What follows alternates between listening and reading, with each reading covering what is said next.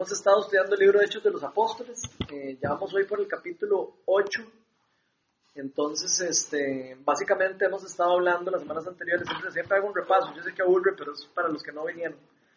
Hemos visto diferentes etapas de la iglesia primitiva, cómo la iglesia empezó, eh, empezaron los discípulos, de, primero tuvieron el primer encuentro del Espíritu Santo en Pentecostés, cuando se derramó el Espíritu Santo, Jesús les había dicho, no salgan de Jerusalén hasta que descienda el Espíritu el Espíritu descendió, los empoderó a todos, empezaron a, predicar, la iglesia empezó a crecer dramáticamente, la primera prédica que, que, hicieron los, los, apóstoles fue el día de Pentecostés, dos mil personas se acercaron, se, entregaron a Cristo, eh, como a los meses después, eh, un paralítico fue sanado en la, en, en la orilla del templo, y tres mil personas se, se acercan a Cristo, ya van por 5.000 la iglesia, y empieza a crecer la iglesia y empieza a crecer por medio de los milagros, prodigios, por todas las cosas que los apóstoles estaban de, haciendo empoderados por lo que el Señor les había enseñado, ¿verdad? Y lo estaban poniendo en práctica. Entonces, eh, eso fue lo que pasó eh, en, como en, grosso modo. Después vimos cómo los creyentes empoderados empezaron a chocar con pared. Obviamente, eh, a Satanás no le gustó para nada que estuviera avanzando tan bonito la cosa, entonces empezaron a pegar con pared, pegaron contra los dirigentes judíos, contra los fariseos, empezaron a prohibirles a que predicaran en, el templo y a que predicaran en, general en la ciudad. Entonces eh, los meten a la cárcel un día, un ángel de Dios los saca, eh, vuelve a, a, llenarlos el Espíritu Santo, los vuelve, los vuelve a llenar de poder y vuelven a salir a, a predicar y otra vez los vuelven a agarrar y los meten a la cárcel otra vez y, están en ese cuento, ¿verdad? Después de ese cuento vemos que eh, eh, la iglesia se em, empieza a crecer tanto que empieza a necesitar estructura, empiezan a haber necesidades, las personas, eh, la iglesia empezaba a repartir, ellos se repartían como los bienes y las cosas y se mantenían. ¿Por qué? Porque la gente cuando se acercaba al cristianismo, eran judíos se hacían cristianos y los echaban de la casa, porque decían, usted ya no es judío, ya ahora usted va, o sea, usted ya lo expropio mi casa. Y entonces empezaron a tener necesidades así, entonces la gente, los nuevos convertidos empezaron a compartir con ellos, empezaron a vender lotes, empezaron a vender todas las cosas y empezaron a, hacer una comunidad de, de eh, eh, yo, me, yo, yo le apoyo a usted, venga, usted viva aquí conmigo y empezaron a ayudarse, ¿verdad? Y después de eso, vemos de que entonces hay necesidad, llega un momento donde empieza a haber necesidad, empieza a agotarse los recursos. Y eh, después de que se agotan los recursos, eh, ¿qué, lo que pasaba? ¿Qué más pasaba? Se agotaban los recursos, entonces, ok, se, se, empezaron a quejar las viudas de que no recibían alimento. Entonces eh, deciden los apóstoles poner a personas específicas en ministerios específicos.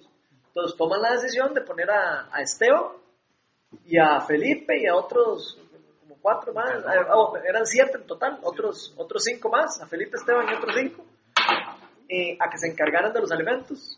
Eh, entonces, bueno, agarran a estos muchachos del ministerio, empiezan a predicar, empieza a predicar Esteban y lo agarran los fariseos y, y esta vez ya le toca más feo, ya no solo lo meten a la cárcel, sino que lo agarran lo llevan ante el Sanedrín, ellos empiezan a predicar, eh, e-, él empieza a predicar y a defender qué es lo que él está predicando y lo terminan apedrando y lo matan. Entonces es el primer mártir cristiano al que está registrado en, la Biblia, ¿verdad? Esteban. Entonces, eh, vemos cómo la iglesia, después de todo esto, bueno, empieza a tener esas, estas cosas, ¿verdad? Eh, matan a Esteban. Eso hace que todos los apóstoles se queden en Jerusalén, pero los que, todos los demás empiecen a salir porque los empiezan a perseguir. Entonces la persecución y todo esto hace que la gente se tenga que salir de Jerusalén. Entonces vimos la semana pasada, creo que fue la semana pasada, donde vimos cómo eh, Felipe se fue a Samaria a predicar, ¿verdad? Eso fue lo que vimos la semana pasada, ¿verdad? Felipe se va para Samaria, empieza a predicar y empieza a moverse el Espíritu Santo de una manera poderosísima.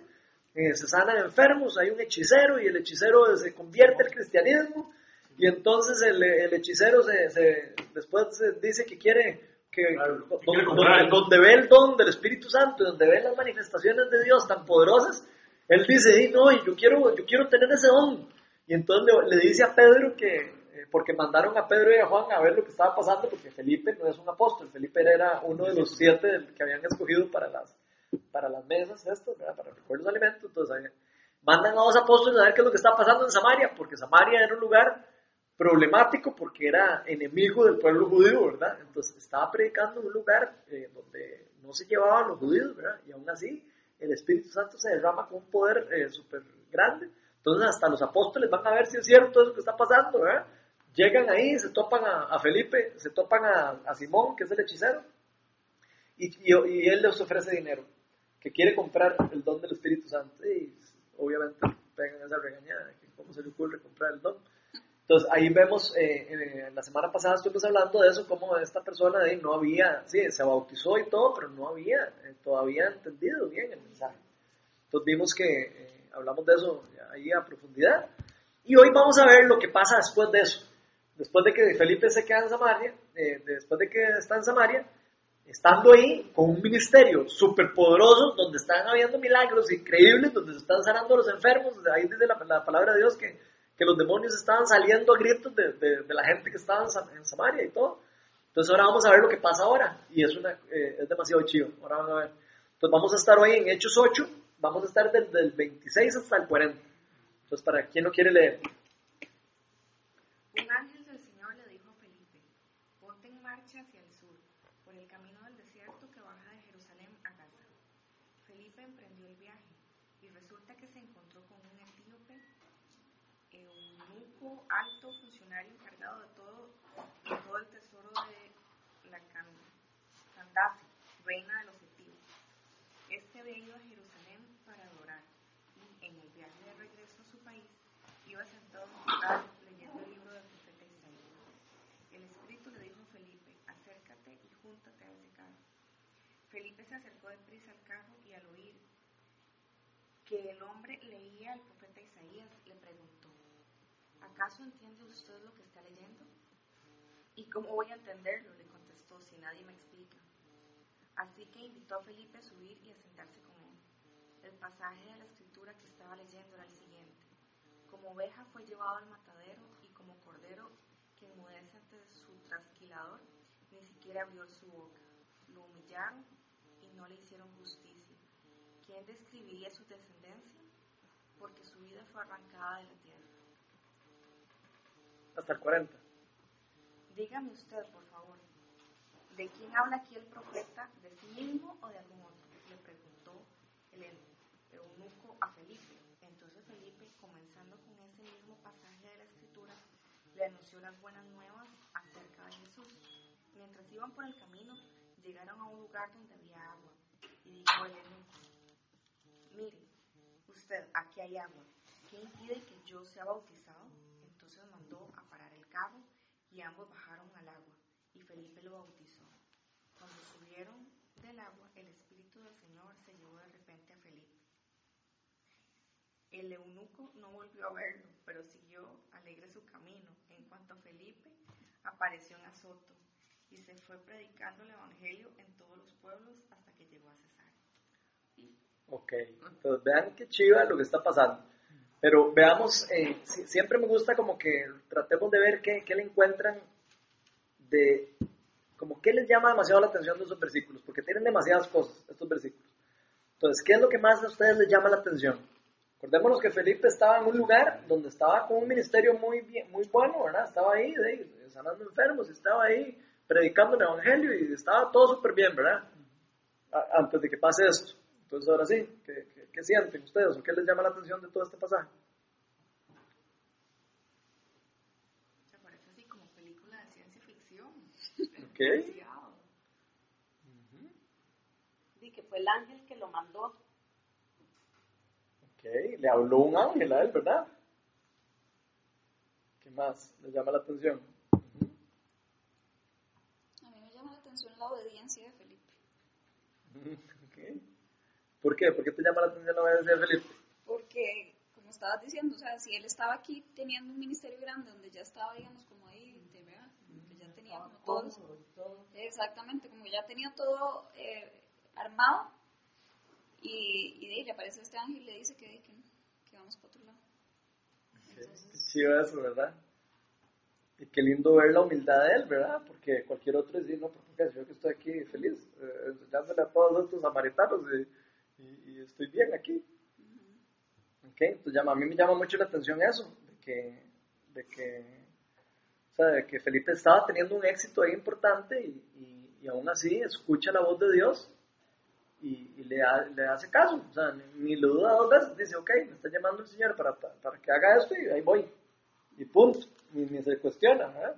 Y a mí me gusta que igual, eh, Ujú. tal vez estaba eh, eh, como que predicando a multitudes, pero, pero igual Dios eh, siempre es como, aunque sea por la oveja, ¿verdad? Uno de 99 quiere salvar. Entonces, eh, aparentemente tenía el, el eunuco un, ¿cómo se podría decir? Un cierto, eh, no sé, como estatus, era el tesorero de, o sea, era Ok. alguien como influyente, se podría decir. Ok, eso también es importantísimo. Entonces, eh, me gustó que, que era como estratégico, igual en el fondo, el, el, el, el convertirlo a él. Me gusta mucho la fe de él. Era así como que solo estoy leyendo, no, no lo entiendo, pero por favor explícame, ¿verdad? Mm. Y ahí, ay, hay un charquito, bautizarme, o sea, fue impresionante. Ok, ve, esas cosas son importantes de ver porque este etío- etíope, o sea, de Etiopía, ¿verdad? Era,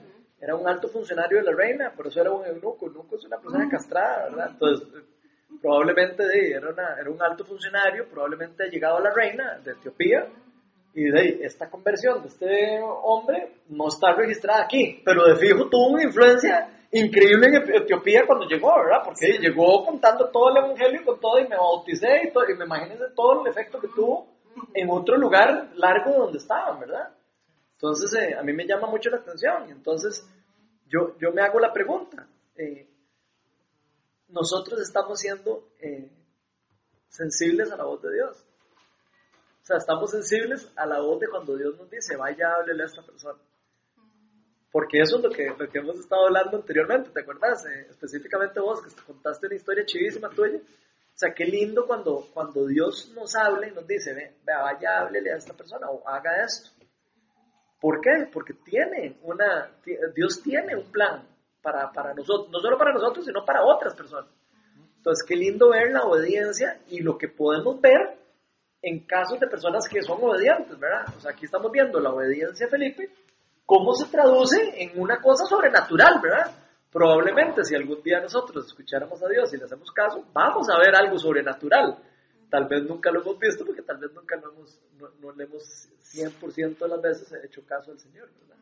Entonces eso creo que es como lindo de traerlo para acá para nosotros, para motivarnos a que cuando nosotros escuchemos algo de Dios, y arriesguemos y, ok, sí, el Señor, háblele, yo he sentido varias más de una vez, háblele a esa persona y a veces uno dice, ay no, pereza, yo ando ahora en otra cosa.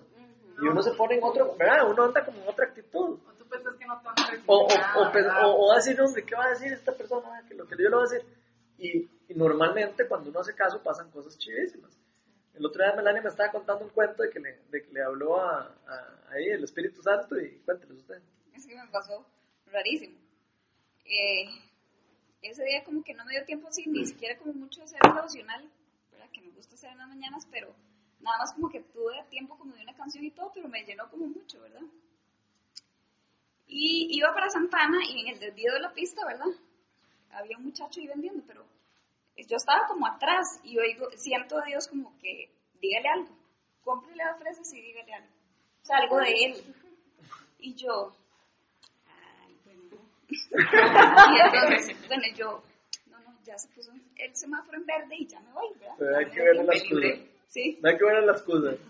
Y de, se pone el semáforo en rojo y quedé yo de segundo. No le dio tiempo.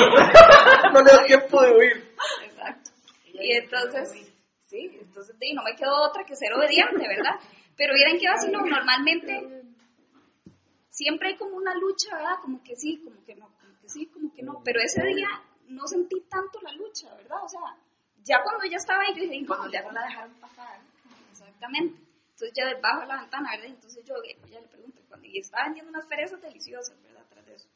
Y entonces ya le compro las fresas, y- pero ya no me daba tiempo como decirle mucho. Entonces lo único que le puedo decir es, "Sab- eh, ¿sabías que Jesús te ama? Y entonces el mal como que se me queda viendo así, ¿verdad? Y entonces me dice, y como que me sonríe, yo no, de verdad, Jesús lo ama, ¿verdad? Y ya se puso el semáforo en- verde y ya no pude seguirle más nada, ¿verdad? Pero igual no pude ver cuál fue el impacto, pero por lo menos me quedó en la conciencia tranquila de que pude ser obediente, ¿verdad? Lo que Dios me, había puesto a hacer. Entonces, y la verdad que ese día, no sé, fue como diferente y Sí, no siempre, como hemos hablado, no siempre vamos a ver el efecto que tiene lo que hacemos. A veces nosotros hablamos con alguien de Dios y no, y no vemos ninguna manifestación del Espíritu Santo, no vemos, no vemos nada, no vemos na- nada más que la persona escuchando, lo que sea, y nos vamos y no sabemos lo que Dios hizo, pero a veces podemos hasta orar por alguien y después una sanidad puede pasar después de que la persona se va. Entonces es, es lindo, ¿verdad? Por ejemplo, el otro día que oramos aquí por, por, por Erika, que en el momento, viste, que vieron que no pasó nada, ¿verdad? Como- bueno, ella sintió unas cosas, ¿eh? Y todo, sintió como que unos punzonazos en la mano, y no sé qué, pero no pasó nada. Y de ahí, después le pregunté y como que le mejoró el brazo. Entonces no se le sanó al 100%, pero dice que sí se le mejoró, se le desinflamó bastante. Entonces llama la atención, ¿verdad? Que qué lindo. A veces no vemos en el momento y no dice, en el momento, ah, Charita. No pasó, no pasó nada. Y no, siempre Dios algo está haciendo. O sea, Dios siempre está haciendo algo en, en, en, en cada semilla que uno siembra, Él está haciendo algo. Sí, yo creo que nos, o sea, obviamente que pasa algo en la persona que recibe, pero también pasa algo mucho más en la persona que obedece, ¿verdad? O sea, cuando uno obedece, tal vez si no logra verlo en ese momento, obviamente que algo grande está pasando en uno también, ¿verdad? Y, y entonces es como una bendición doble. Sí, hace, hace como una semana me tocó ir a visitar un cliente a Cartago y, y en eso veo un carajo que, que donde lo veo me recuerdo que lo que te conozco de, de hace muchos años, pero no tengo idea ni, ni quién era ni de dónde había salido. Entonces, entonces lo, lo saludo porque me, o sea, me acordaba perfectamente de él, pero no acordaba ni el nombre. Y entonces me dice, ¿usted se acuerda de mí? Y le digo yo, sí, sí, claro, le digo, no, no me acuerdo mucho, No. pero, pero el nombre, le digo. Y me dice, usted hizo algo por mí que nunca se me va a olvidar. Y, y entonces, eh, le- este, le digo, ¿qué? Me dice, usted me, usted me llevó a recibir a Cristo y eso cambió mi vida. Mm, Oh, qué qué chido. entonces fue muy bonito, para la Sí. historia se- recordar Y eso. te, te por topárselo tiempo después, ¿verdad? Sí, y que en el momento, ya después donde me puse a hacer memoria, yo recuerdo que, o sea, que el man en ese momento, o se lloró y todo cuando recibió al Señor. Pero, pero más chido ver que, o sea, que a través de todos estos años el man se ha mantenido. Tuvo un fruto, ¿sí? Qué chido eso, ¿ah? Ok, ¿qué otra cosa les llama la atención de, de esos versículos?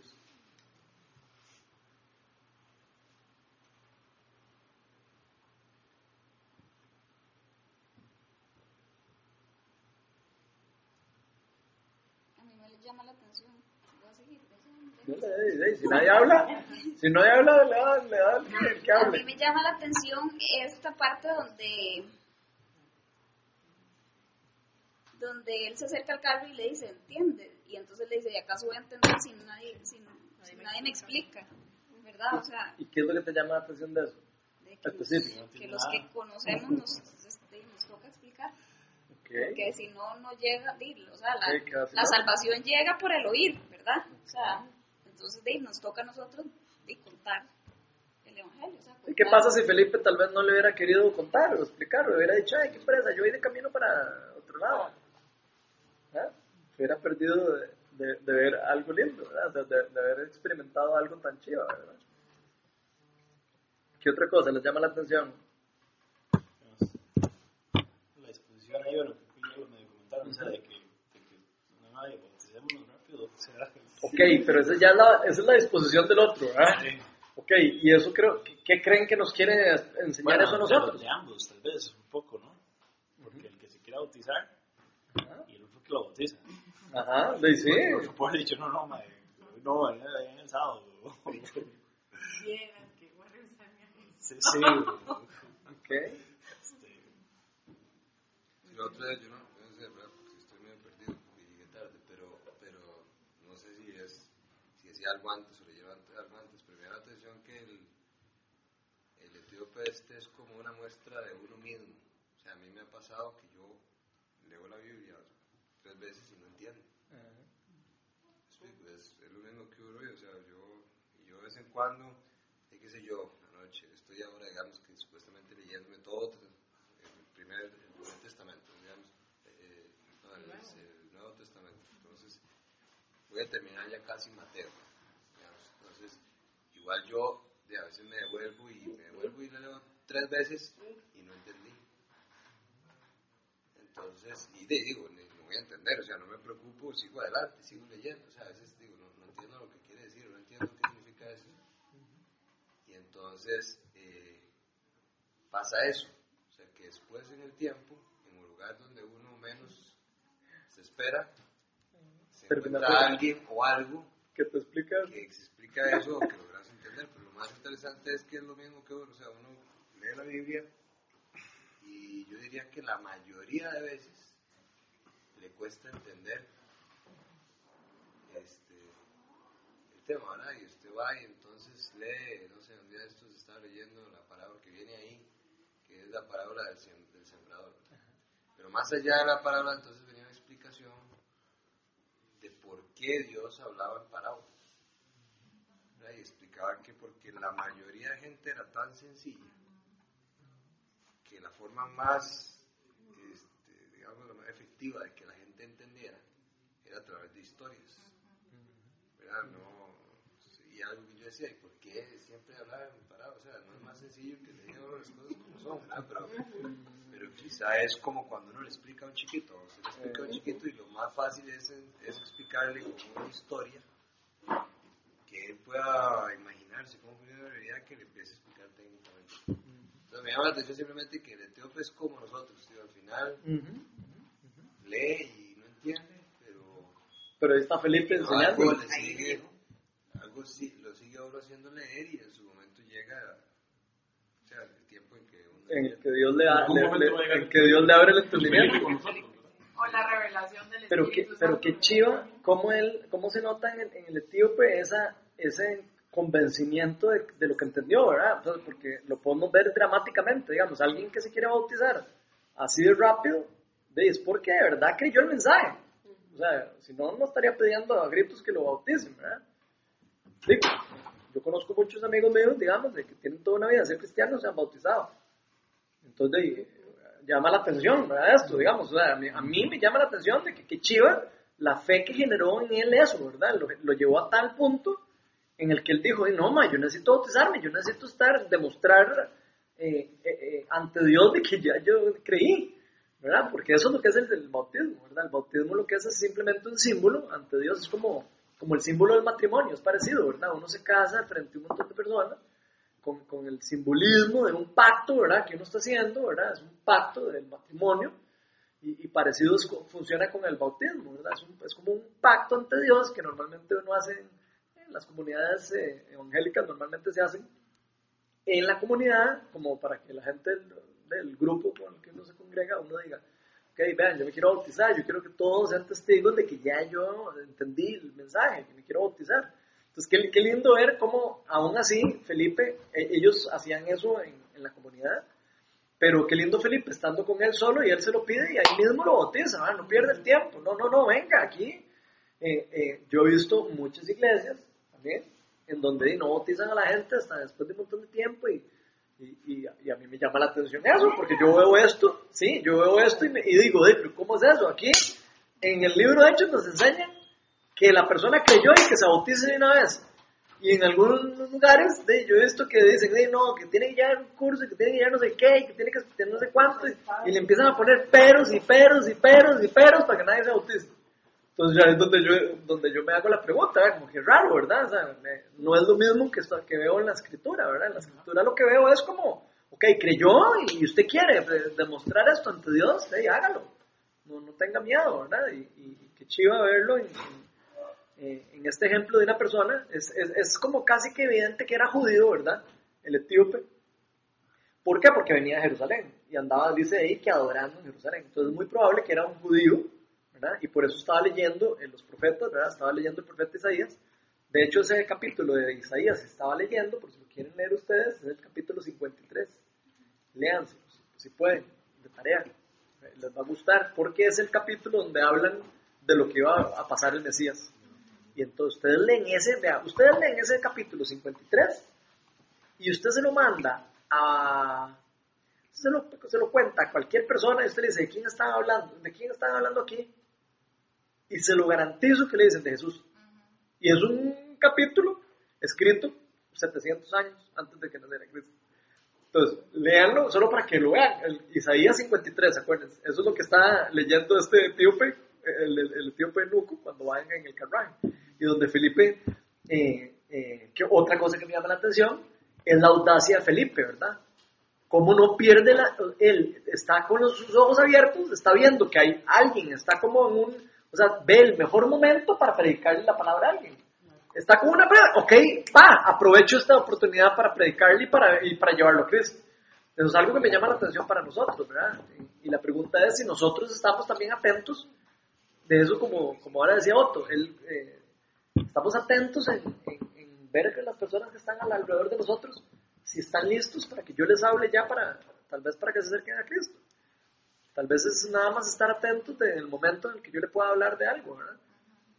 Y todo, tiene, todo tiene su, su, su, tiempo ¿verdad? y su momento, pero lo, lo, lo, interesante, digamos, lo que yo me quiero llevar es si nosotros estamos por lo menos pidiéndole a Dios que nos, que nos, que nos dé, que, nos, que nos mueva la fe y que nos diga, ok, vea, póngase vivo, este es un momento para hacer eso. Y creo que Felipe de, eh, ve, que escucha, que está leyendo el libro de Isaías y se acerca. ¿verdad? Este man está leyendo, entonces él, es como muy, en eso muy vivo, ¿verdad? Se acerca. Obviamente ya sabía que el Espíritu de Dios lo había mandado por ahí por algún motivo, entonces él ya andaba atento y todo, ¿verdad? Pero siempre me llama la atención que, que él no pierde eh, como la... Eh, no pierde la oportunidad, ¿verdad? De compartir el Evangelio. ¿Qué, qué opinan? Si ahí llega y le dice, no, venga dentro de un mes, dentro de un mes ya no me encuentro. ¿Sí? Así es, es como, como vender carros. Yo tengo una venta de carros y yo le digo al cliente, ay, no venga mañana porque me voy a ir a jugar golf, venga en la tarde y en la tarde ya no lo encuentro. ¿Por qué? Porque se encuentran otra oportunidad y alguien nos, nos se los lleva, ¿verdad? Entonces, eh, tampoco ni Dios, ni Cristo, ni nadie nos dijo, no, dígale que se programe porque esto es programado. No, no. Esto es al instante.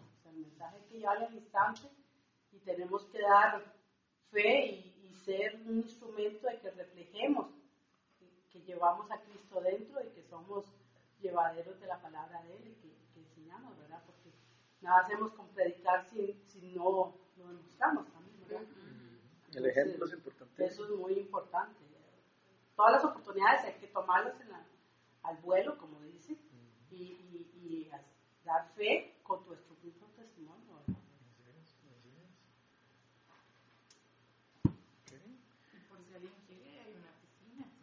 Ah. eso, es, eso, es, una salvada que tenemos aquí, que si algún día alguien, alguien se quiere bautizar, nada más lo vamos y lo tiramos ahí a la piscina. Solo no trae ropa translúcida.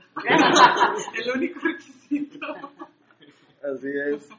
¿Ya hablaron eso de cuando subieron del agua el Espíritu del Señor se llevó de repente? No, ya vamos a llegar a eso, pero es que quiero hablar de unas cosas primero, porque a mí me, me, me llama mucho la atención eso también de que Felipe como que también antes de evangelizarlo, primero como que ve a ver qué, cuánto sabe él de Dios.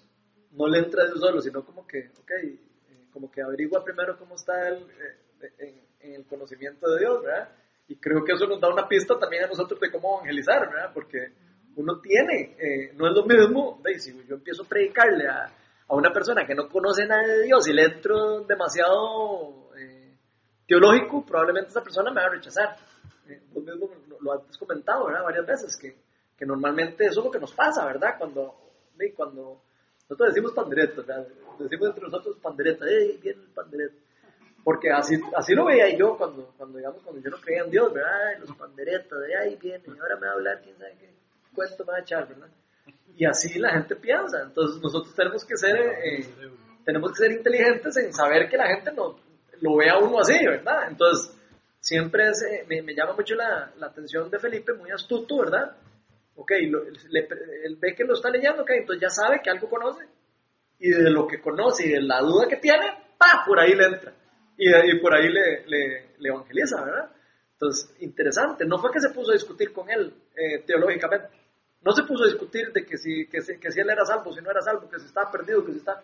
No, ¿eh? no, no, no se puso a discutir que si es mejor la religión católica o la evangélica. No se puso a discutir acerca de que si no sé qué. O sea, no se puso a discutir con él. O sea, el evangelizar no es, de, no es una cuestión de quién sabe más. No es una cuestión de conocimiento. Es una cuestión de poder, dice la palabra de Dios. Porque el Espíritu de Dios no es, no es una cuestión de, de palabra, dice la Escritura, sino de poder. Entonces, qué lindo eso ver y la, eh, el, el ser nosotros humildes, aunque, aunque sepamos más que otras personas, digamos, siempre mantenernos en, en, un nivel donde sepamos de que somos iguales, o sea, que no tenemos ninguna diferencia por saber un poquitito tal vez más de Dios que otra persona. Y, y eso es muy importante porque la gente lo, lo, lo, lo, lee, eso se lee muy fácil. Uno, uno se pone a hablar con alguien y en tres minutos te das cuenta, este man es un creído. No solo hablando con cosas de Dios, hablando de cualquier cosa, cuando uno normalmente entra con el con el conocimiento por delante, ¿verdad? Normalmente a muchas personas uno le cae mal, ¿verdad? Y, creo que sí, eso nos da como una, también una pista a nosotros de cómo, cómo deberíamos nosotros entrarle a la gente, ¿verdad? ¿Cómo, cómo, cómo, por dónde le entro? ¿Le entro por la discusión teológica? ¿Para qué?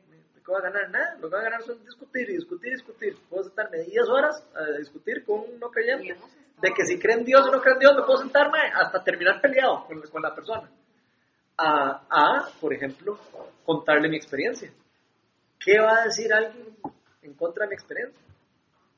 Yo le digo Otto, ma, Otto, y era que rajado. El otro día oraron por mí, ma, y el Espíritu Santo me tocó. ¿Qué me va a decir Otto de eso? ¿Qué, qué, qué me va a decir? No puedo decir nada. Me puede decir, eh, sí, qué chiva, pero no, no, yo no estoy discutiendo, estoy contándole lo que yo estoy experimentando. Y yo creo que ese es el ejemplo, es una arma poderosísima de. Porque el, el, ejemplo nadie te lo puede debatir. Te pueden debatir algo teológico, pero algo, el ejemplo y lo que vos estás experimentando nadie te lo puede debatir. Entonces, qué chiva eso, ¿verdad? Saber cuándo, cuándo podemos usar nuestro testimonio como, como arma de evangelización, ¿verdad? Mira, mira qué chiva, mira que, no sé, yo nunca, el, el, por lo que vos decías, yo nunca había ido un culto, no sé, y madre, fue chivísima, me encantó, o sea, eso tiene demasiado poder para una persona que digamos que no, que no, que no lo ve de diferente o que lo ve raro, digamos. Son cosas que tienen demasiado poder y eso va, es mucho más poderoso que cualquier conocimiento y que cualquier otra cosa. Entonces, no sé, a mí me llama demasiado la atención eso. ¿Qué piensan de eso? Yo pienso que el reto más grande de un cristiano es ser un evangelista, ¿verdad? O sea, es bien, bien no sé, hasta, hasta personas extrovertidas, siento que nos cuesta. O sea, yo soy extrovertida, pero, pero ese momento que decís tú como para poder abarcar a alguien, yo siempre realmente fresas, abarco, sí, sí, sí, sí, como las fresas. Pero eh, otra cosa que, que también eh, sé que no, no, no se hace es como eh, presentar a Jesús de una manera condenativa, ¿verdad? O sea, que lo reciban como por temor. Ajá porque yo sí sé, o sea, una amiga me llamó un día y me dijo, ay, Marian, tú de verdad eh, son mis oídos cuando de verdad yo estoy cargada, me dice, y, ella es súper católica, ¿verdad? Pero me dice, me sabes escuchar, me sabes aconsejar con tu religión y todo, y yo a ti te recibo, ¿verdad? Pero fui a un lugar y de verdad, o sea, prefiero irme con mi vino al infierno, me dijo, ¿verdad? Porque fue a un, no sé, se murió una amiga y, el, el pastor era quieren estar como el que está, ¿verdad? Muerto, o, ahorita quieren irse, y puso el ejemplo como de, de Noé. Se quieren subir a la barca, acepten a Cristo ahorita, ¿verdad? Entonces era como, y ella me dijo, estoy histérica, o sea, hasta estoy indignada, estoy, me ofendió, me salí, y entonces, bueno, también por ahí no va la cosa, ¿verdad? Porque yo iba así como con ella, así como lento, lento, lento, así como un gatito lentito, pero, pero también me gusta que ella, igual, aunque al 100% no ha recibido, yo sí que ha recibido de Dios, ¿verdad? Aunque no haya dicho acepto a Jesús. Entonces, sí, como, bueno, sí, definitivamente eh, buscar eh, como el lado amoroso de uno y, ¿verdad? Y el Espíritu de Dios que te dice y, ¿verdad? Y el momento adecuado. Eso creo que es vital también es importante saber de que, bueno, de que no importa tanto si católico o evangélico, porque eso no es importante, digamos. Aquí habemos católicos y habemos evangélicos. Lo que sí es importante es si la persona recibió al Cristo en el corazón y si de verdad la persona cree en Dios y si de verdad la, la fe verdadera lo está poniendo a actuar, ¿verdad? Entonces eso es eso es súper importante, ¿verdad?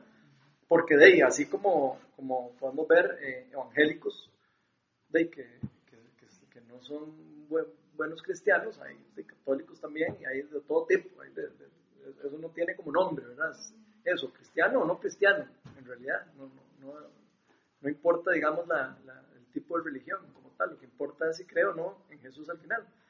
Pero sí, eh, me parece súper valioso eso de que, de que hay que tener como siempre de cuidado de cómo entrarle uno a las personas, ¿verdad? Porque de, por querer hacer algo bueno, a veces uno puede tener una más bien de asustarlo, ¿verdad? Y, y sí, ahí, ahí van a haber metodologías, ¿verdad? Hay gente que usa mucho la metodología de- del juicio, ¿verdad? Acuérdense que Dios es amor y Dios es juicio, son dos cosas, ¿verdad? Y son ciertas. Dios va a ejercer un juicio y Dios es amor. Eh, entonces, eh, son cosas que son ciertas, son cosas que están en la palabra de Dios. Y, y sé que hay gente que se acerca por la parte del juicio y sé que hay gente que se acerca por la parte del amor. Entonces, tampoco se puede decir como, bueno, es que la parte del juicio no sirve. No, sí, ta- también sirve. Eh, métodos hay miles, ¿verdad? Y, y metodologías y formas de decirlo hay miles, ¿verdad? Y puede ser que algunas personas se acerquen a Dios más por el juicio que por el amor. Y a como pueden haber otras que se acerquen más por el amor que por el juicio. Entonces eso, eh, eso es muy del Espíritu Santo, ¿verdad? Y muy de la- del carácter de la persona y muy del, de, también de qué nivel está la persona. Yo hoy les voy a, a- a dejar una, una tarea porque eh, el tema que estamos viendo hoy eh, se podría, eh, por ejemplo, eh, John Wimber, que fue uno de los que fundó, eh, el, el que fundó el movimiento Viña a nivel mundial, eh, lo, lo llama como citas divinas. Entonces, ¿qué, qué es una cita divina? Esto que estamos viendo aquí, como el Espíritu Santo le dice a alguien, vaya a donde esta persona y hace un encuentro sobrenatural con una persona. Entonces, yo les voy a dar una tarea para que lean un capítulo de un libro que escribió John Wimber acerca de las citas divinas, para que puedan eh, eh, ampliar un poco el, el espectro, digamos, de lo que, de, de de lo- del conocimiento un poco en, en- en casos de esos. Y él cuenta historias eh, de personas que les ha pasado, cosas así, entonces es muy bonito. Y ahí dentro del- de ese capítulo tam- también viene un poco acerca de cómo identificar en qué nivel espiritual está la gente. Eh, él va ahí, se los adelanto, pero él habla más o menos de que eh, alguien inventó ahí una escala, como por, como por ponerle un, un- nombre o, o un número o una forma de, de poder visualizar y decir, ok, esta persona ya está a punto de, conocer a Jesús. Esta persona está totalmente eh, larguísimo de aceptar al Señor. Entonces, hay, desarrollaron como una escala que le llaman la escala de Engel, que va desde un número negativo, un positivo, o un positivo, un negativo, no recuerdo. Ahí lo van a ver. En, eh, en donde qué? Donde esa escala nos va a ayudar a nosotros un poco a, a- a ver cómo entramos A medirlos. a- cómo entramos a, a evangelizarlos. La escala no es tanto como para juzgar a la persona, no es como para decir, ah, es que yo estoy en la, en la escala 8 y Melania está en la 3. ¿Verdad? No es para eso, ¿verdad? Digo, para que no la vayan a usar para eso. La escala es nada más como para darse una idea uno. Por ejemplo, el menos 3 es que solo ha escuchado de que existe Jesús, por decirles algo. Es algo muy, muy, muy así, muy... eh, en la escala 0 es que aceptó al Señor. Pero después de que uno acepta al Señor, viene el proceso de santificación. Entonces empieza el más uno, eh, de ya hay fruto, o ya hay no sé qué, ahí empieza a desarrollar diferentes escalas en donde uno puede decir, ok, cuando yo estoy sentado a la par de alguien, ok, estoy, ya yo sé que esta persona está totalmente largo, yo no puedo pretender a una persona que nunca ha escuchado de Dios hablarle directamente de, de- de- de un tema teológico, porque entonces lo que va a hacer es, de, man, man no va a entender. Entonces, eso es muy, muy práctico y muy chivo. Entonces, se los voy a dejar ahí de tarea para los que quieran. Entonces, los que quieren, me, me dicen ahora el correo electrónico al final y yo se los mando por correo porque yo no quiero obligar a nadie a, a leer, a, leer- a hacer tareas ni nada, pero sí eh, se los recomiendo que es muy, muy, muy bueno. Eh, ¿Alguna otra cosa que querían comentar ahora sí? No, no, que me llamó la atención eso que, que se llevan a Felipe. Ok. Pero el espíritu des- se lleva a Felipe. si el loco no, ¿cómo se llama? no se sorprende. O sea, el- sigue alegre es y él sigue alegre, o sea, él no se sorprendió, digamos, para No él se fue algo natural. Y fue algo tan poderoso. ¿verdad? Tal vez después de haber recibido el Señor, o sea, fue algo, ¿no? o sea, es parte de eso, ¿verdad? Parte de esta divinidad. Entonces, Qué chiva. Es eso, que el Espíritu de Dios haya llevado personas así, aparecido en otros lugares, eso ya ha pasado en otras partes de la Biblia, ¿verdad? También en el Antiguo Testamento. Y una de las cosas, nada más para que sepan, digamos que ha pasado. Y la otra cosa que me llama a mí demasiado la atención, que me parece demasiado importante para aprender, es que Jesús no solo, se, se- no solo está en el Nuevo Testamento. Aquí estamos viendo a Jesús en el Antiguo Testamento. Porque Él está explicando a Jesús en un pasaje del Antiguo Testamento, si se fijaron. Entonces, a Jesús lo vamos a encontrar desde Génesis hasta Apocalipsis, en todo, porque toda la Biblia trata acerca de Jesús. Entonces, eso es muy importante y muy interesante. En uno de los eh, evangelios, eh, se- me acuerdo que hay un pasaje donde dicen que van dos personas ahí después de la muerte de Jesús caminando camino de Maús, creo que era, y que van caminando y viste que se murió el profeta y no sé qué, qué lástima, ¿verdad? Sí, sí, yo tenía la esperanza que ese era el que nos iba a liberar, no sé qué. Y entonces dice que Jesús empieza a caminar a la par de ellos, ya resucitado, ¿verdad? Y entonces dice, eh, ¿de qué están hablando, verdad? Entonces dice, no, eh, no supiste vos, que mataron al, al profeta, eh, no sé qué. Y entonces Jesús se, se pone a hablar con ellos, ¿verdad? Y eh, no lo reconocen. Entonces se pone a hablar con ellos y dice la palabra de Dios en ese pasaje que él se sienta con, con ellos, se queda a comer con ellos y le cuenta. Y cuando él parte el pan y todo, lo reconocen. El Espíritu Santo los- les abre los ojos espirituales y lo reconocen. Entonces, muy chiva porque ese pasaje habla cómo Jesús les explica a esas dos personas desde el viejo, desde el inicio de las escrituras hasta el final, en dónde estaba Jesús. Eso cuenta. Entonces, es muy lindo porque es saber de que cuando ustedes leen Génesis, ustedes tienen que tener en la cabeza que hay Jesús está re- re- re- revelado ahí, revelado ahí. Hay que buscarlo y va a estar representado. De repente vamos a ver alguna parte donde que los, el- por ejemplo, en Génesis me acuerdo una parte chivísima que aparecen tres ángeles y uno de los tres eh, en todas las películas de Jesús lo ponen como si fuera Jesús y es, es como, como que a entender que es la Trinidad la que se les aparece a, la- a la- a las personas en Génesis. Entonces, muy chido, ¿verdad? So, hay cosas ahí que están ahí eh, que, no son tan evidentes, digamos, que cuando ya uno empieza a estudiar la palabra de Dios y uno empieza a meterse ahí, madre, qué raro, ve, aquí está esto. Por ejemplo, algo tan sencillo como de que Jesús estaba en la creación del mundo, cuando Dios hizo el mundo. Cuando el Dios dice, hágase, hágase la luz y hágase el... eh, ahí, si ustedes empiezan a leer Génesis, eh, antes de que viniera Jesús, la gente creía solo en Dios, en Yahvé, un Dios. Y desde Génesis dice, hagamos al hombre a imagen y semejanza nuestra. O sea, ya había varias personas ahí.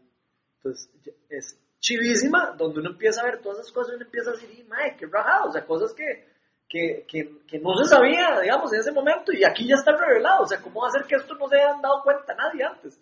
O cosas así, o por ejemplo que la tierra era, redonda. En, en la, en, en- la Biblia, en el Antiguo Testamento dice que la, piedra- la tierra era redonda y todo Cristóbal Colón y todo el mundo creía que era plana y se dieron cuenta como mil años después de Cristo mae, que era, de que era, eh, era eh, redonda, donde ya la Biblia dice que es redonda. Entonces, hay un montón de cosas demasiado chivas en la Biblia cuando uno empieza a estudiarla, que es de, realmente, eh, es como dice don Carlos Chacón, nunca se me va a olvidar, eh, el pastor de Viña del Este. La Biblia es como, un, como, como, como meterse a bucear en el mar. Usted se puede meter con una mascarilla y ahí ve los pececitos de ahí arriba, los que estén por ahí.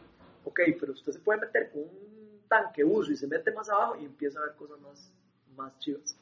Y se mete más abajo y más cosas más chivas. Y, más y son infinitas, ¿verdad? Uno nunca termina de conocer, porque empieza a ver tantas cosas y uno empieza a decir, "Y, madre, pero es que esto sí, es algo inagotable, es, un- es una fuente inagotable de, de, de- de cosas increíbles eh, espirituales para uno. Y, y me llama la atención porque, de hecho, si lo ponemos a ver, eh, ¿cuál es el libro más vendido en el mundo? ¿Cuál es el libro más impreso en el mundo? La Biblia. ¿verdad? Es el libro más vendido en el mundo.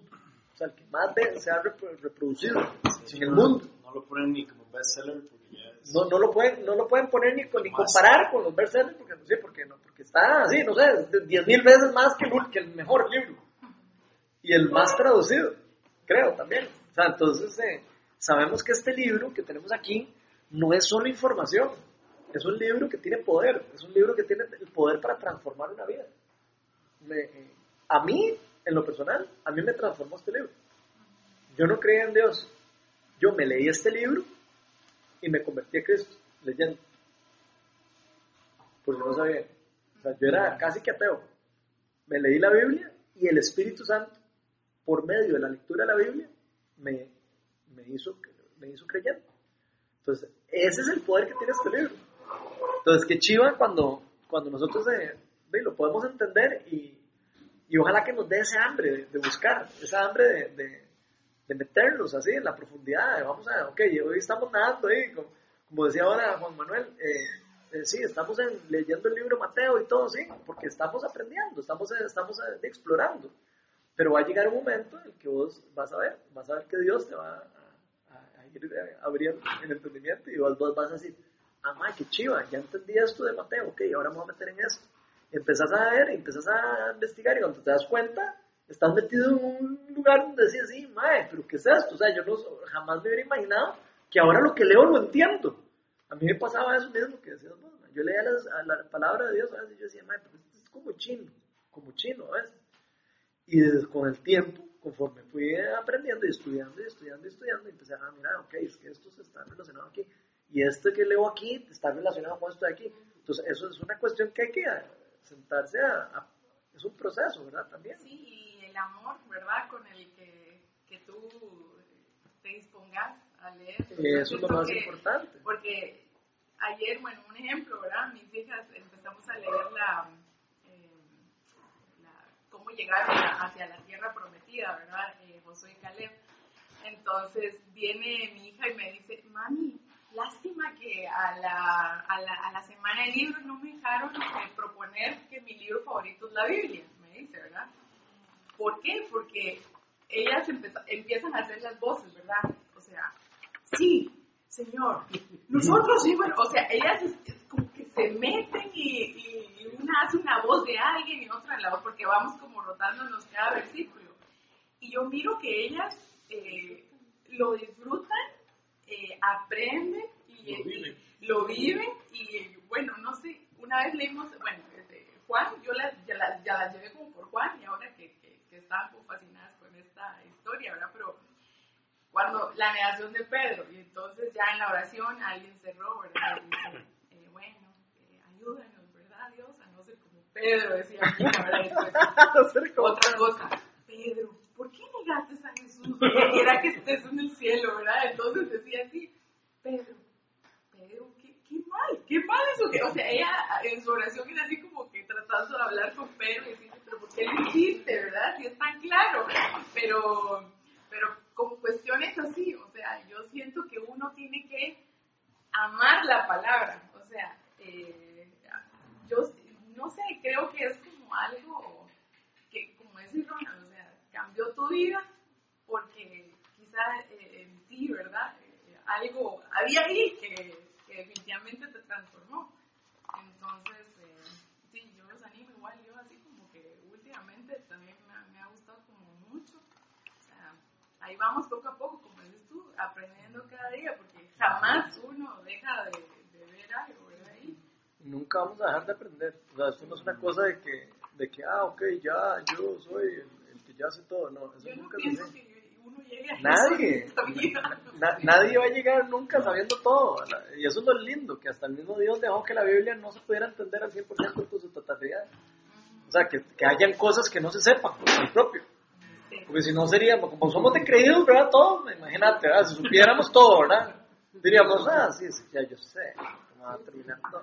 O sea, no, eso es, lo- eso es parte de lo que Dios quiso, ¿verdad? Que algunas cosas quedaran ahí en, en duda y en, y en- misterio para que la fe también tenga que actuar, ¿verdad? Entonces, qué chido.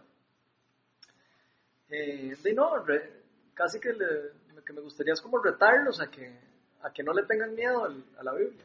O sea, que no le tengan miedo a leer y a, y a tratar de, de, de bucear, y ponerse la mascarilla. Tal vez no meterse sin, no meterse con, con, con los ojos, uno no mete los al mar así con los ojos sin, sin mascarilla, mejor se pone una mascarilla, ¿verdad? Entonces hay, hay herramientas que le pueden ayudar a uno a entender un poco más la Biblia. Por ejemplo, cómprese una, una Biblia de estudio, que tiene su comentario, que tiene su... Entonces vos lees el- el- la Biblia y ahí dice abajo un comentario, entonces, ah, ok, mira, entonces vas te entendiendo, entonces vas entendiendo mejor. Tal cosa Sí, o tenés una duda, man, nos preguntás, le preguntás, si yo no sé, le preguntamos, o sea, me explico, no, no, aquí nadie pretende saberlo todo, o sea, entre, Y- lo, y chiva de la comunidad es que que- habemos muchos, ¿verdad? Que es Para aprender. importante que, que una vez me dijeron que antes de, orar, antes de leer, que uno Orar. para pedir al Espíritu Santo que por favor le revele la palabra lo que tiene para uno. Porque la palabra es personal, inclusive a mí me ha pasado, o sea, que leo una cosa y digo, o sea, este libro lo he leído como ocho veces. Y hasta ahora, Y, y es como la primera vez que lo estoy leyendo. es impresionante, o sea, digo, esto nunca estaba aquí. O sea, bueno, eso me pasa cada lo lo editó. Eso me pasa todos los martes a mí. No, en serio, cuando yo preparo el estudio, yo, ¡y, mae! O sea, yo estoy, o sea, así. Y les digo, yo me he leído bastante la- el Nuevo Testamento y el Viejo Testamento. Los he leído varias veces. Y aún así, yo leo, lo- lo- a veces estoy haciendo algo y yo, ¡y! ¡Qué chiva esto! Esto yo no lo había visto. Y, y, o Dios me habla de algo que, relacionado a algo que estoy viviendo en, en, el- en este momento. Y digo, ¡ey! Eso era lo que necesitaba escuchar. Y es Dios hablándonos, ¿verdad? Qué chiva ver que Dios nos habla a través del- de, la, de la palabra, ¿eh? así es como nos habla Él. Algunas veces va a hablar audiblemente, alguna gente lo puede escuchar, alguna gente va a oír como Felipe, eh, vaya y haga esto, alguna gente va, eh, le van a dar una palabra profética, tal vez alguien, madre, mira, sentí de Dios que, madre, que, que como que quiere esto, algo para vos. sí, o no sé. Me este cuento, mae. Dale. Una señora mae, que trabajaba en una iglesia ayudando montones, mae, muy humilde, o sea, sencilla ella, mae, dice que estaba, pero en una, una situación como económica, eh, no mal, pero, pero salía ta- tablas. Y en eso quería, mae, como decía, como quiero algo, o sea, para mí, o sea, que este, y, y ella va montada en un bus y, le, y siente que el espíritu algo le dice, vaya al banco, y ella dice, pues ni tengo cuenta en el banco, y dice, vaya a ese banco, y entonces ella entra al banco y cuando está ahí le dice, vaya a donde se hacen los depósitos, y, y va a donde se hacen los depósitos, y dice, espera, ¿para qué voy a hacer eso? O y llega ahí y le dice, y, y- y vaya y agarre tal donde, agarra, donde va a agarrar ahí, ma, hay un, mont- había un poco de plata. Increíble. Sí, está rajado. A mí una vez me pasó, para contarles un cuento vacilón, una vez eh, la empleada me robó plata. Y, ¿vos te acuerdas de ese cuento? Eh, me robó plata y, y yo me estaba bañando, en el- y yo no- o sea, me estaba bañando en el baño y siento el Espíritu Santo que, que la muchacha me estaba quitando la plata. Y yo, ¿qué será nada. Yo estaba orando en ese momento. Y entonces salgo y de casualidad yo había contado la plata, porque me habían dado la plata el día anterior. De casualidad. De casualidad me habían dado, no sé, en pagar la gasolina, no sé qué, en la oficina. Entonces andaba la plata exacta. O sea, sabía cuánto andaba perfectamente. Y el espíritu me dice eso, entonces salgo y no me fui directo a verlo, sino fui, me cambié y después ya voy, abro la billetera y veo que no falta la plata. Y yo, madre, qué rajado. Pero no, eso no, ahí no termina lo más rajado, sino que el Espíritu Santo me dijo, y ella escondió la plata.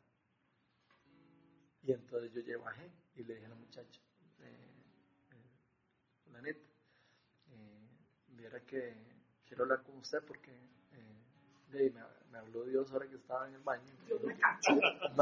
Y casi se le da un infarto. ¿verdad? Y le hago yo, y no solo eso, sino me dijo que usted escondió la plata. Madre, ¿qué posibilidades hay de que ella haya agarrado la plata y la haya escondido? Y que vos lo supieras. Y que yo lo supiera.